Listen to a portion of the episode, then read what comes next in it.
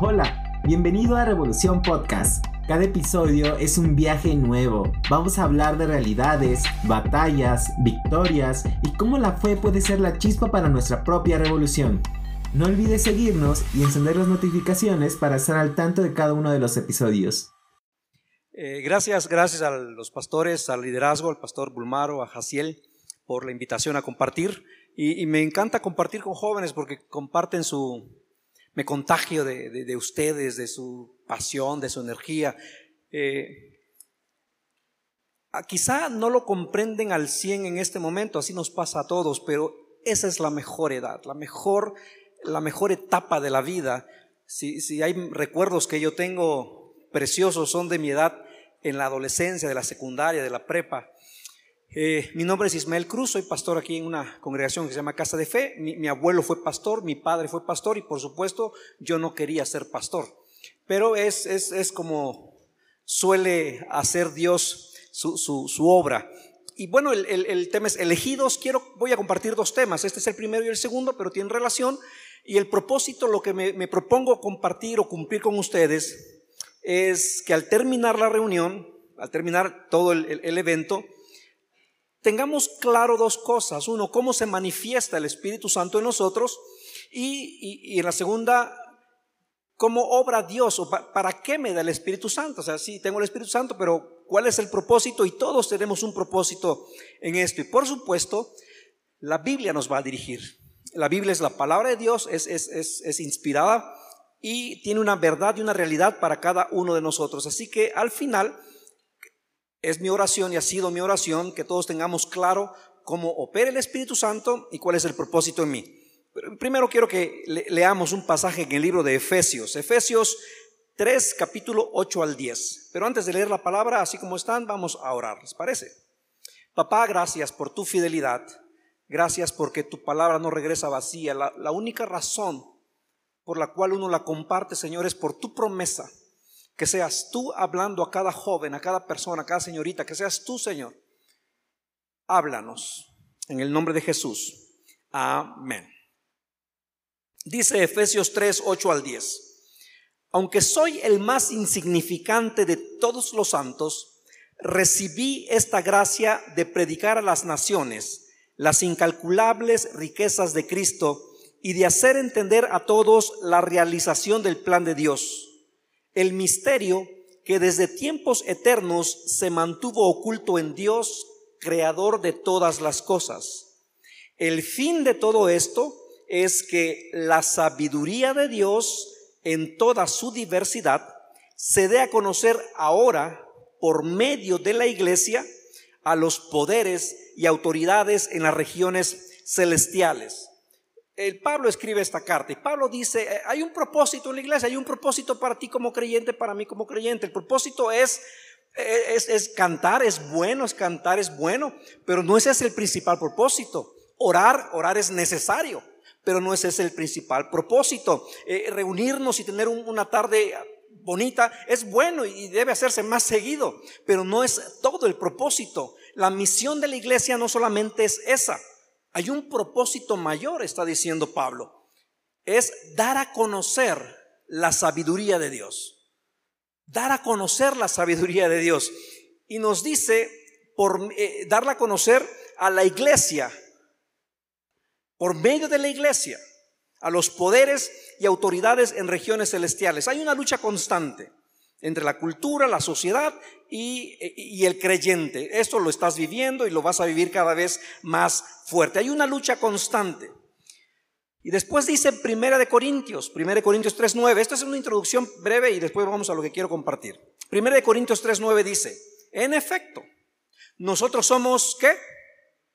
Ah, eh, primera de Corintios 3.9 dice, en efecto, nosotros somos colaboradores al servicio de Dios. Ustedes son el campo de cultivo de Dios. Son el, ¿qué? ¿Ah? El edificio de Dios. Ustedes son el edificio de Dios. Vamos al 3.16 de 1 de Corintios. Dice, ¿no saben que ustedes son el templo de Dios y que el Espíritu de Dios habita en ustedes? Entonces vimos tres ideas. Hay un propósito, mi vida tiene un propósito, dar a conocer la sabiduría de Dios. Después nos dice, soy un colaborador, o sea, no es, no es poca cosa, hay un colaborador eh, al servicio de Dios y además me está diciendo que soy el templo, el lugar donde el Espíritu de Dios habita en nosotros. Esto es lo que nos está diciendo Pablo. Nadie construye un edificio para dejarlo vacío. Si construyes un edificio y lo dejas vacío por mucho tiempo, si tú no lo ocupas, alguien más lo va a ocupar. Entonces tú eres una edificación, tú tienes un propósito, tú, eres, tú eres una edificación que Dios hizo y está llenado o se va a llenar de algo, sea intencional o no, siempre se va a llenar de algo. Entonces Dios te ha creado con un propósito. Así que no te debes que preguntar, bueno, ¿y cuál es el propósito de mi vida? Tienes un propósito. Quizás no lo tienes del claro, pero la pregunta no es, ¿será que tengo propósito? Sino, ¿cómo descubrir cuál es mi propósito? Efesios 2, 21 al 22. Efesios 2, 21 al 22 dice, en él todo el edificio bien armado se va levantando para llegar a ser un templo santo en el Señor. En él también ustedes son edificados juntamente para ser morada de Dios por su Espíritu. Entonces, queda claro, el Espíritu Santo es real, yo soy creación de Dios, Dios me quiere usar para dar a conocer su sabiduría, tengo un propósito, soy colaborador de Dios y el Espíritu Santo está en mí porque fui creado como un edificio, como una, una construcción para ser habitada y para ser habitada por el Espíritu Santo de Dios. Entonces, no somos un edificio cualquiera, no somos un edificio eh, para ser despreciado. A través de nosotros, con todo y lo que tenemos, a través de nosotros, Dios quiere dar a conocer su poder. A través de ti, a través de mí, y para dar a conocer su poder, no solamente a la comunidad, sino dice la palabra, a seres espirituales, a un mundo espiritual.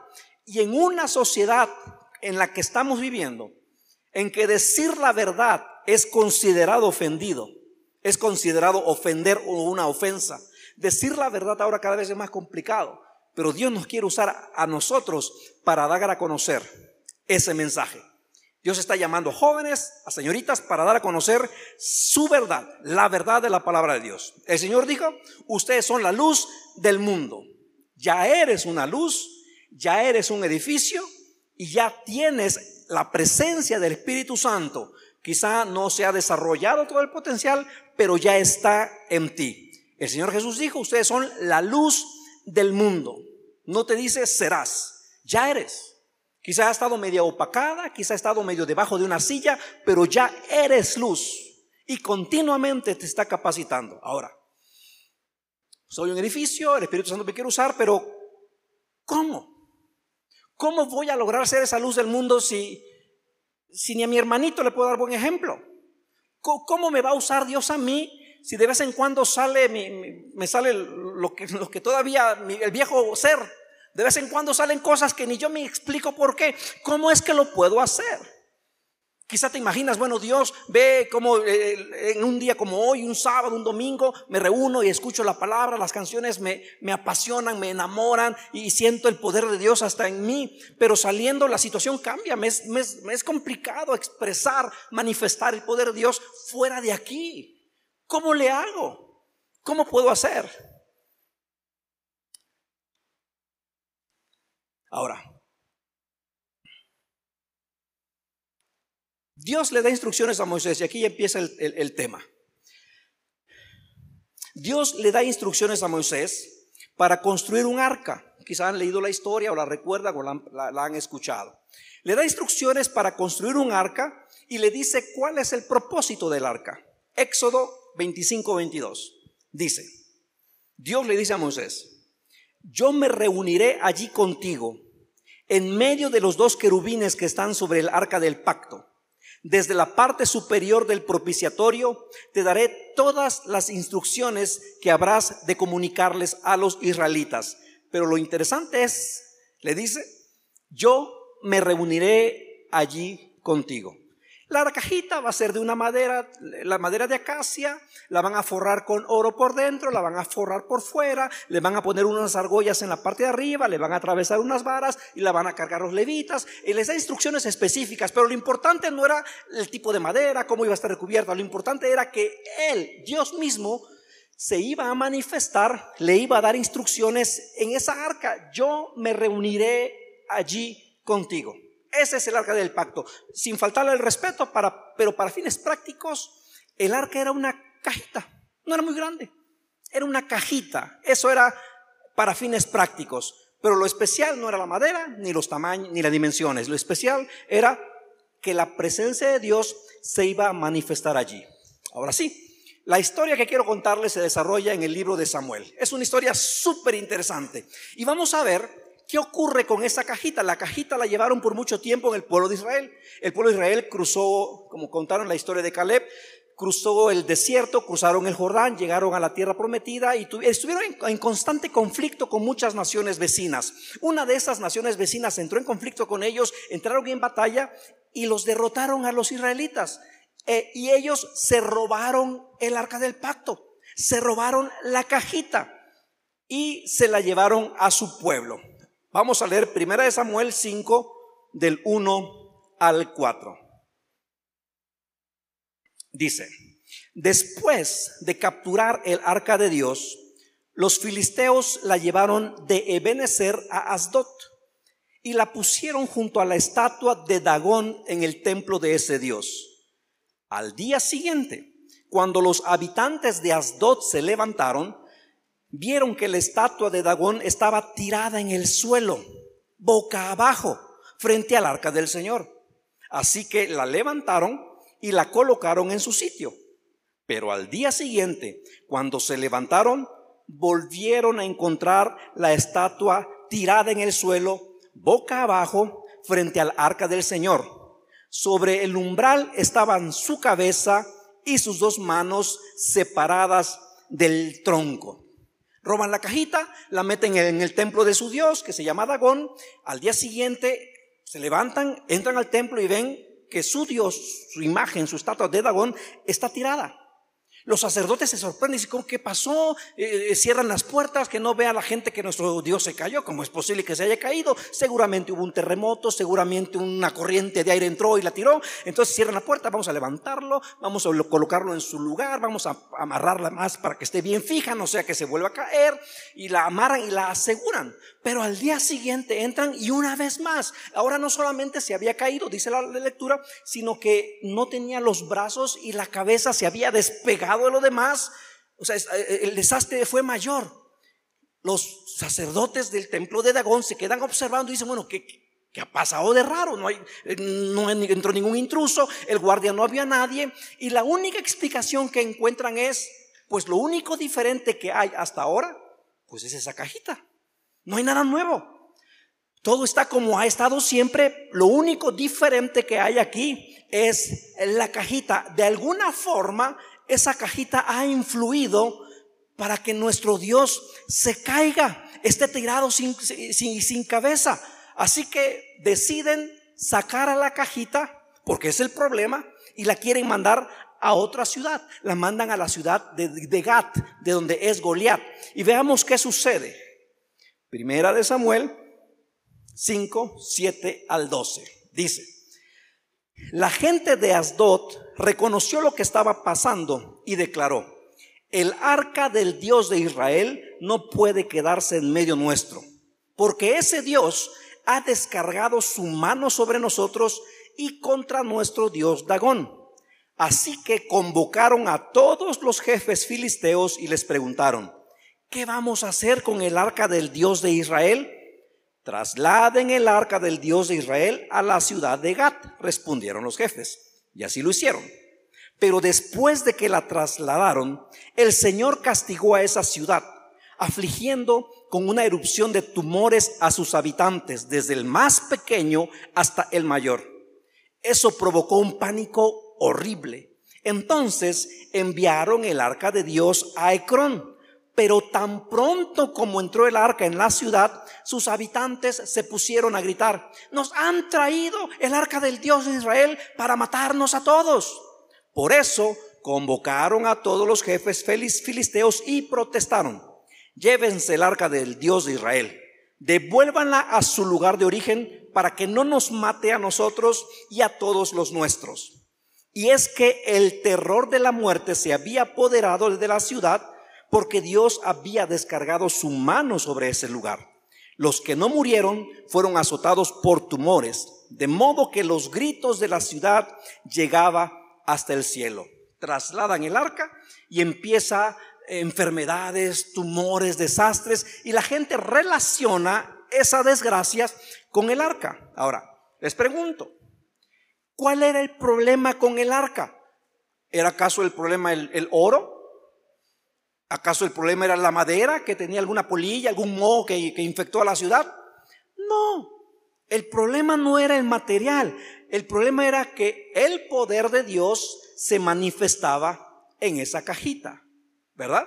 El problema era el poder de Dios. Ahora, al principio dijimos que Dios hizo de mí como un edificio, una construcción. ¿Recuerdan? Dijimos que yo soy el templo. Recuerdan que yo soy un edificio que colabora, que coopera. ¿Recuerdan? Bueno, actualmente, yo creo que eso ya lo saben, Dios no habita en una cajita. Eso pasó antes de que Jesucristo viniera. La gente identificaba la cajita porque ahí se manifestaba el poder de Dios. Ahora la palabra nos dice que tú y yo somos esa cajita. El Espíritu Santo mora en nosotros.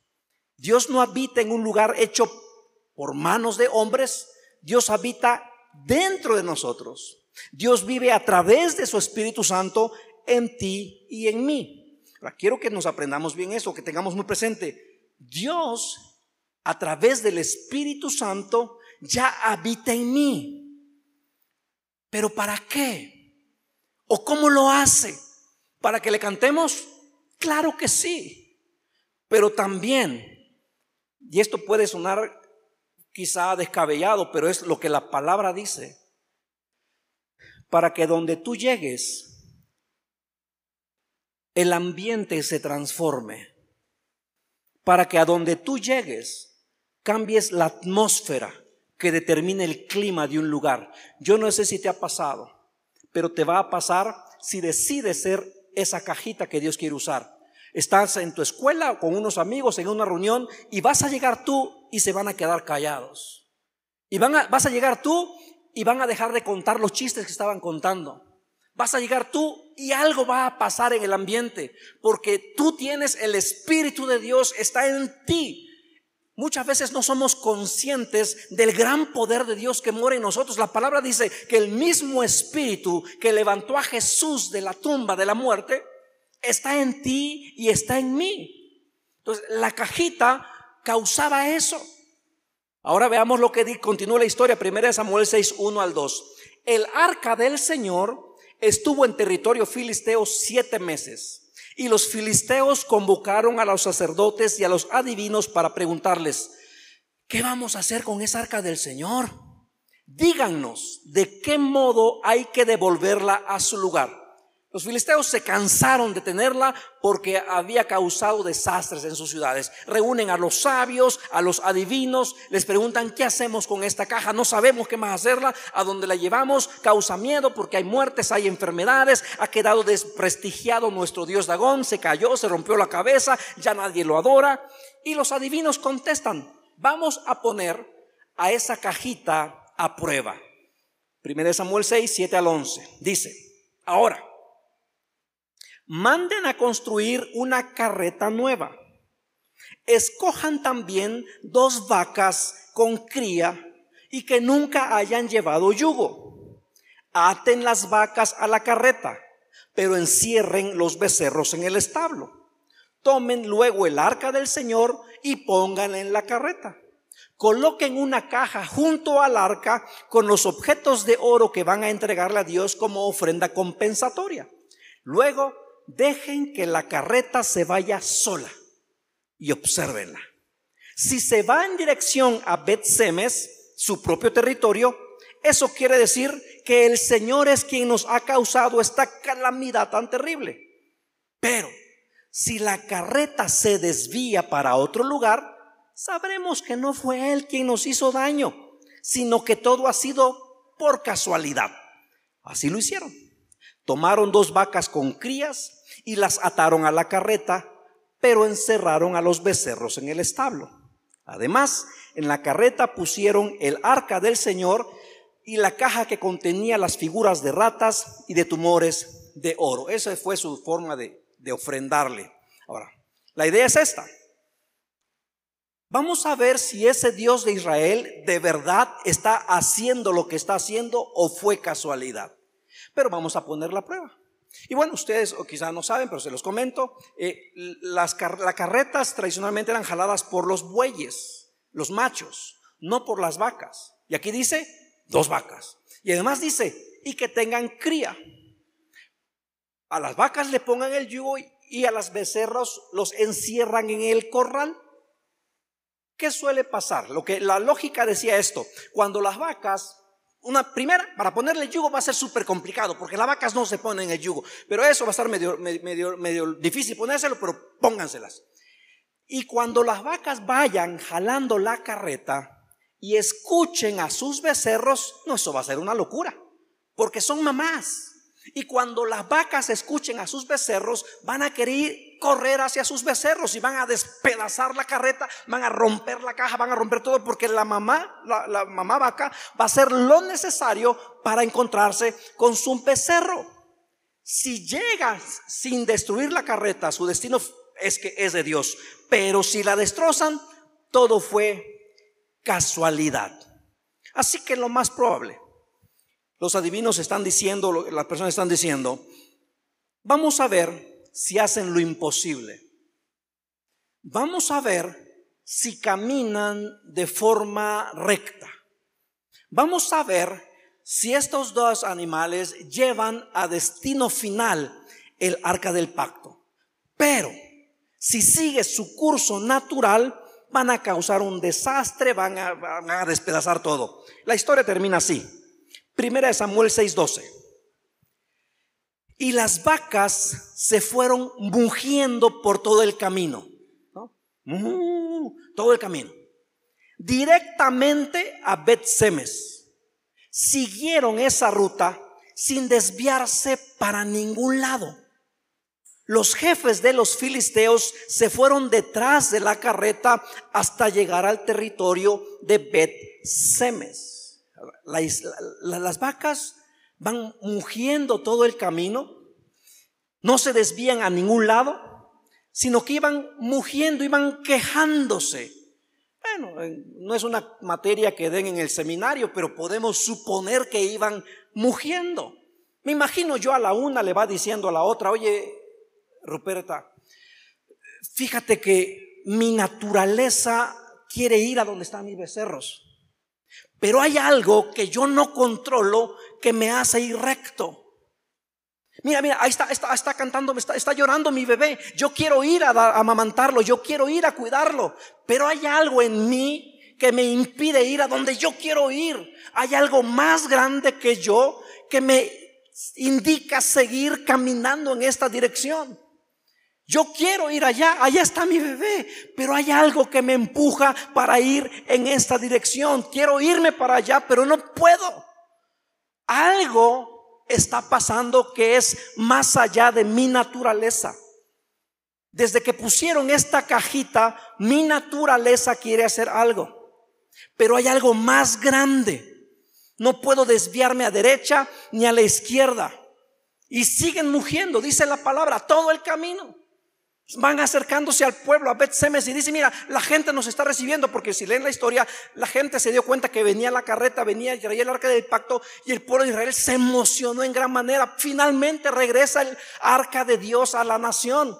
Y empiezan a alegrarse, a celebrar, a brincar de alegría porque vienen caminando. Y las vacas dicen, mira, pues la gente está muy sorprendida, no sé por qué están con esa alegría. Quizá hicimos algo que nadie más esperaba. Quizá hicimos algo que es sobrenatural. La historia nos lleva a ese punto. en que cuando logramos hacer algo para el propósito de Dios, realmente no somos nosotros. Es el poder de Dios que mora en nosotros. Cuando logramos hacer algo que impacta a mi familia, impacta a mis amigos, no es que yo sea muy bueno. No es que diga, ay, es que desde que soy parte del grupo, o sea, es que, es que soy parte del liderazgo, es desde que... No, no, no hay nada. Lo único bueno que hay en nosotros es cuando abrimos el corazón y permitimos que Dios ocupe el lugar central. Una vez que tú tienes una relación con Dios, el Espíritu Santo dice la palabra que eres sellado con el sello del Espíritu y el Espíritu empieza a hacer la transformación. El Espíritu te capacita para vivir de forma extraordinaria, de forma diferente, de principio a fin. Quien inicia y perfecciona y termina la obra es el Espíritu Santo en ti. Dios lo quiere hacer. Solo su poder en ti puede hacer mucho más abundante de lo que anhelas o lo que esperas. Ahora, vamos a hablar aquí en confianza y entre aquí entre nos. Soy cristiano de tiempo, quizá alguien puede decir, voy a las reuniones, leo mi Biblia, pero de repente hago cosas que, que sé que no están bien. De repente me encuentro a la una de la mañana sin sueño y pues a scrollear y, me salen cosas que después ya, me engancho. soy cristiano, a Dios. Pero en ocasiones lo primero que me sale cuando me preguntan algo es una mentira sin tener por qué mentir. Lo primero que sale es una mentira y, y después digo, ¿para qué dije una mentira sin entender? ¿Cómo, ¿Cómo, es que Dios habita en mí y sin embargo hago cosas que no quiero hacer o que, o que me superan? Y ahí viene la voz de Satanás para decirte, a lo mejor ni está en ti, a lo mejor ni cristiano eres, a lo mejor pues eh, tú haz lo que todos hacen, ¿Acaso crees que eres el único que miente? Que has, hombre, todos. Y es la mentira de Satanás. Por el Espíritu Santo quiere capacitarte.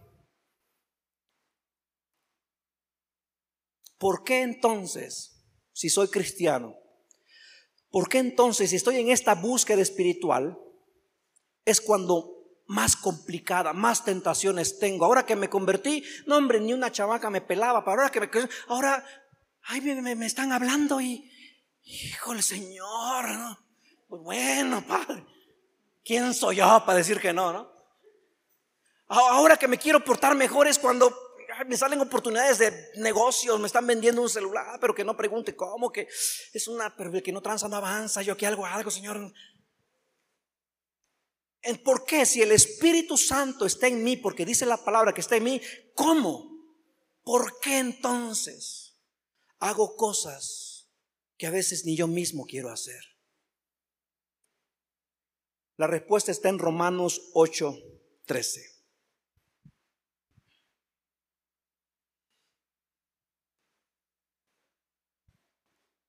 Romanos 8:13. Si te olvidas de lo demás que dije ahora, acuérdate de esto. Romanos 8:13. Porque si ustedes viven conforme a ella, a la carne se está refiriendo, morirán. Pero si, ¿qué? Por medio del Espíritu dan muerte a los malos hábitos del cuerpo, vivirán. Pero si, por medio de qué? del espíritu dan muerte a los malos hábitos del cuerpo, mm, vivirán.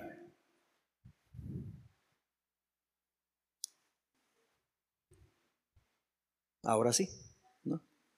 Pero si mediante, ¿qué? ¿Lo pueden, ¿Lo pueden leer conmigo?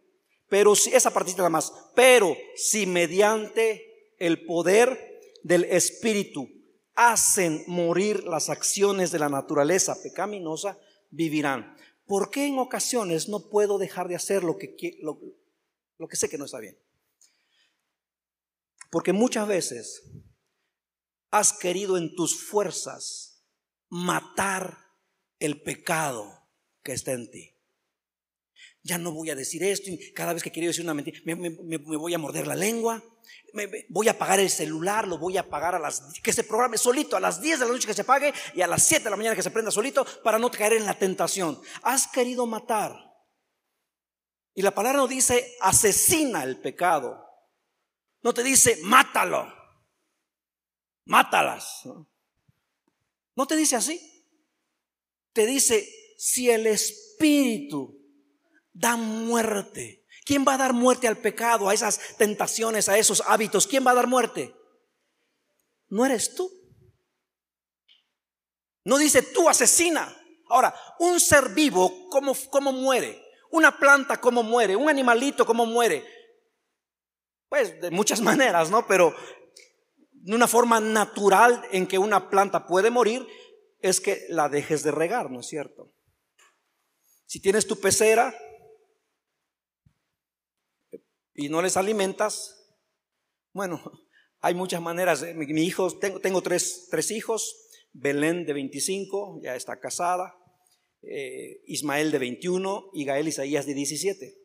Gael Isaías tenía su pecera, una pecerita, y tenía unos pececitos de colores. Y a mí se me ocurre lavar la pecera. Pues bueno, tiene que quedar bien lavada. ¿no? Yo la salí, la puse en una bolsita los pececitos y pues le puse cloro para que esté bien lavada en la pecera. Le puse cloro, le meto agua, meto los pececitos y en un ratito así que así quedaron todos, murieron de muerte natural para mi hijo y quedaron enterrados en el panteón, en, el patio. Pero bueno, ¿cómo mueren un ser vivo, ¿cómo muere? Si lo dejas de alimentar, ¿no es cierto? Pero si por medio del Espíritu dan muerte a los malos hábitos del cuerpo, vivirán. Mira, yo no sé cuál sea tu lucha, pero tienes una lucha. A mí no vengas con cuentas. Tienes una lucha. Tú decides si en la próxima ocasión que venga la prueba, la tentación, ¿lo alimentas o alimentas al espíritu? Si alimentas al espíritu, el espíritu dará muerte al pecado. Si la próxima vez que venga la prueba, la tentación, la lucha, alimentas eso, va a seguir creciendo. La edad que tienen es la mejor edad pero es la más vulnerable. Porque es la edad en que alimentamos los deseos de la carne. Es, todo lo hacen. Los compañeros, uh, peores cosas hacen. Yo cuando menos así, leve. Y te puedes llevar toda una vida así, créeme. O puedes decidir, Señor, tú me has elegido pero no sé si yo te he elegido a ti. Porque alimento las cosas de la carne. Y cuando me llega ese golpe de culpa, me siento mal, yo me, lastimo, yo mismo me, me pongo castigos, yo mismo. Porque yo quiero matar los deseos, yo quiero asesinar los deseos, yo ya no deseo tener eso. Y ahí ha estado el error. Tú no vas a poder. Te lo aseguro. Tú no vas a poder. Pero el Espíritu Santo que mora en ti, Él sí puede hacerlo. Lo único que tienes que hacer es reconocerlo y decirle, Señor, yo no puedo con esto.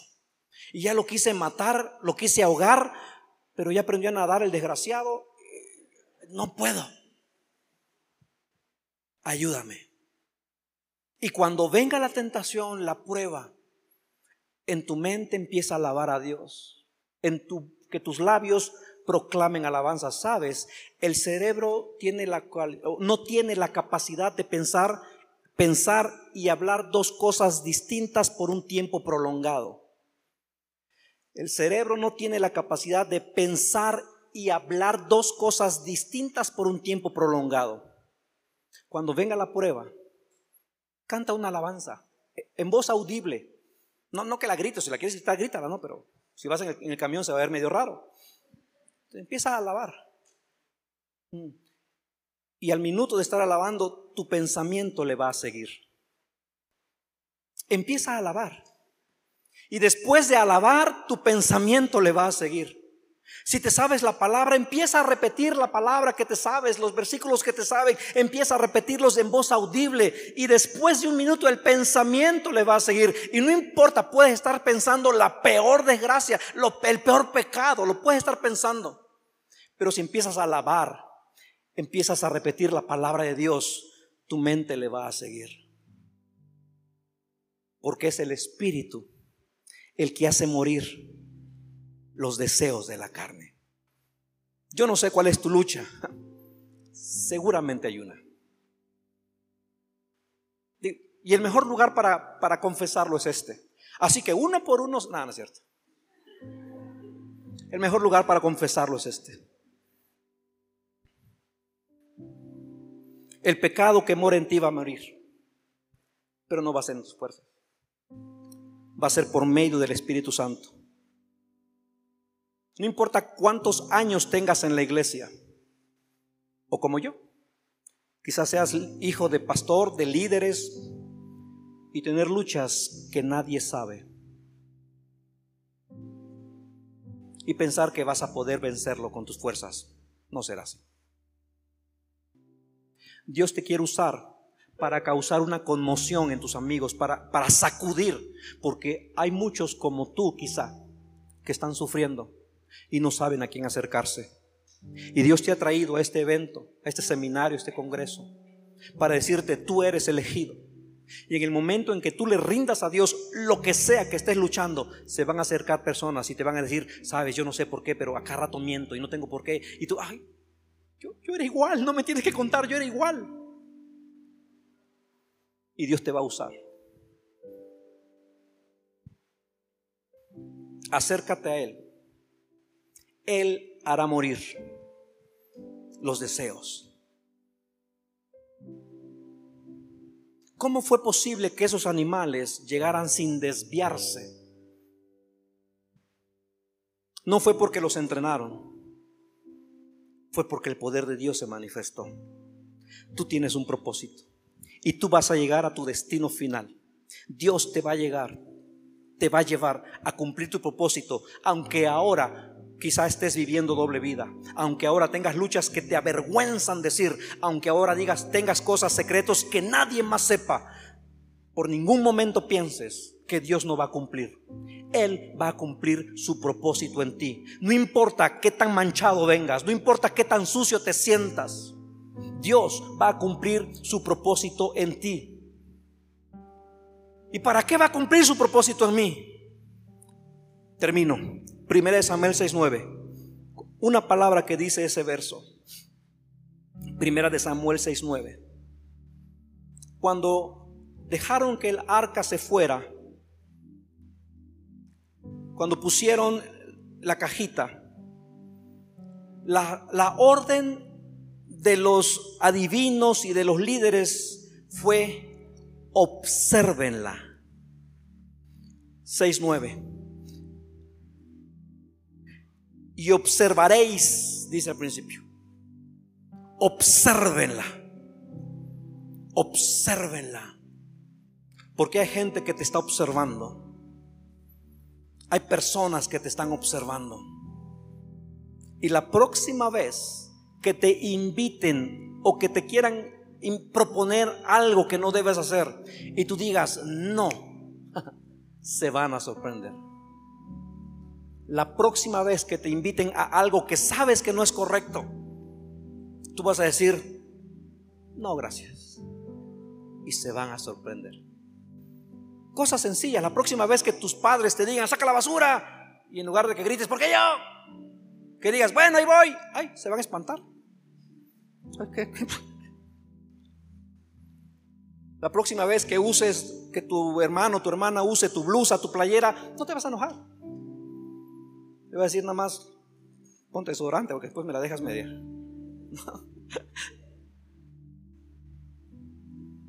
el Espíritu te capacita. Pero no es para que te creas más. No es para que, ay, yo ya no hago lo que esos hacen. No, no, no, no.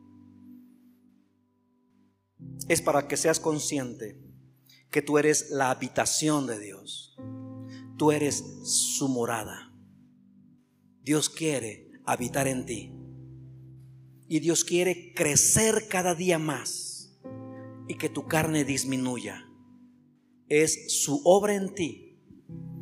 No lo podrás hacer en tus fuerzas.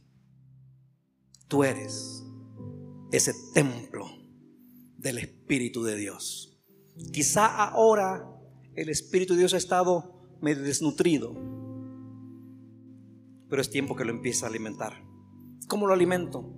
A través de la lectura de la palabra, a través de la oración, a través de la alabanza, a través de la meditación, del ayuno, de las disciplinas espirituales.